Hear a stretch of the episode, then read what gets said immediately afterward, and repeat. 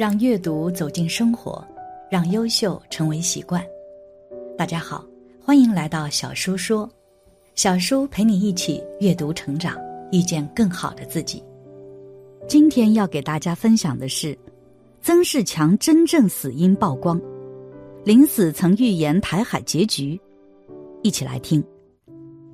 二零一五年，国学大师曾仕强哽咽着说出一个决定人类未来的预言。没想到三年之后，曾仕强先生就逝世了。如今预言竟一一应验，而他真正死因也随之曝光。有人说是因为曾老师泄露天机才折了寿。曾仕强曾说：“留给人类的时间不多了，下一波是瘟疫。”后来许多人认真梳理曾仕强大师留下的预言。发现很多居然都实现了，而曾仕强又是如何知道这些天机的呢？曾仕强是名副其实的国学大师，他对中国传统文化有着很深的见解。电视台曾多次邀请他去百家讲坛授课，讲述古老文化中的智慧，而这其中，他对万经之首的《易经》最有体悟。他的诸多预言也是顺应《易经》中的卦象而推之。曾仕强通过古老《易经》中的智慧，洞悉了东方复苏的秘密。他曾断言，对于东方而言，一九八四年会是一个转折点。在此之前，从一九四五年到一九七五年，从来都是西方恒强而东方示弱。这段时间里。东方无论如何折腾都无法真正复苏，而一九八四年却是一个甲子年的开始，此后西强东弱的局面会有一个彻底的颠覆，而到了二零五零年，东方将可能再次成为世界的中心，并会担负起引领人类前行的重任。到那时，或许人类还可以有一线生机。为什么说或许还有生机呢？这是因为，二零一五年，曾仕强曾在一次讲座中哽咽着说出一个让所有人都大跌眼镜的预言：未来五年内，人类将面临一场浩劫，留给人类的时间不多了，下一波是瘟疫。无论科学怎么发达，医药怎么厉害，似乎就是没有办法。这段时间将会有很多人失去生命。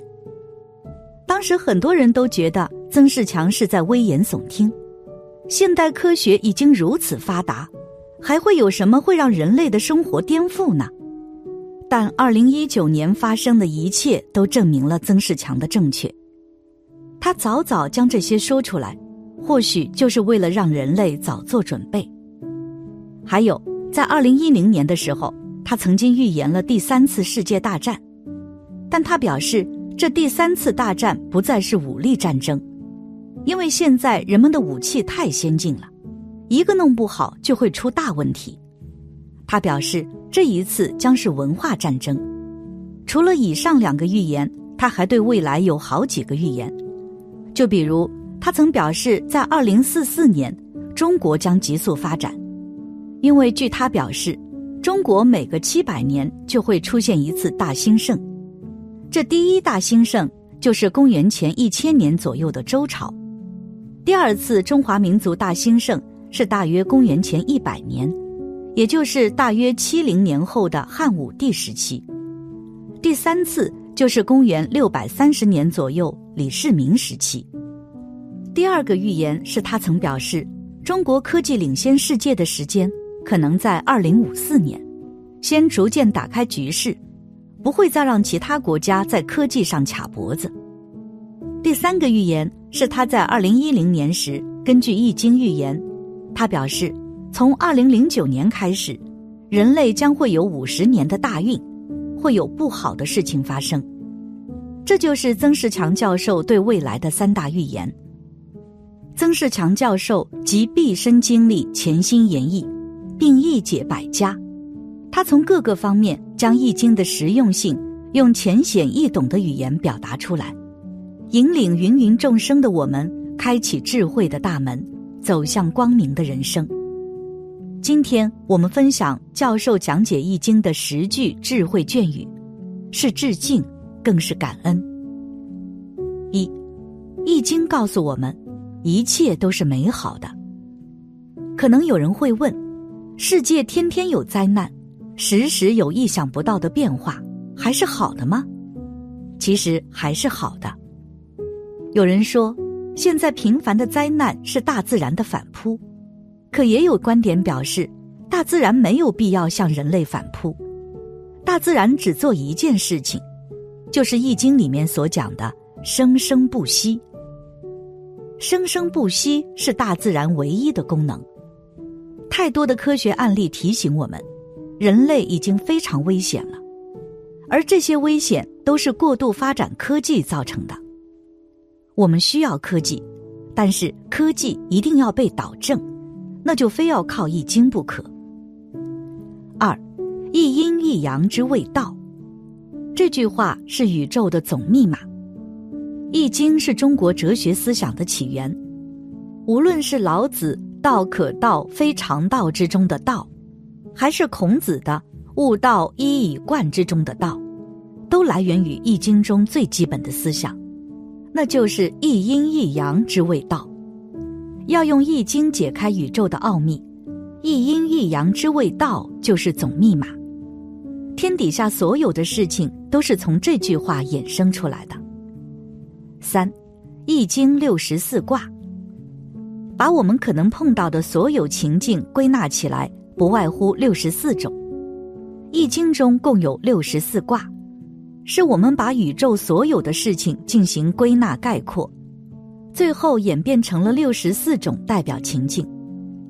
我们之所以把《易经》当做人生的宝典，就是碰到什么事情的时候，可以从中寻求对应的情境，一查就明白。在这个处境里面，要把握这几个基本原则，这么去应对，就可以趋吉避凶。那么，为什么是六十四呢？因为有一个八十二十法则。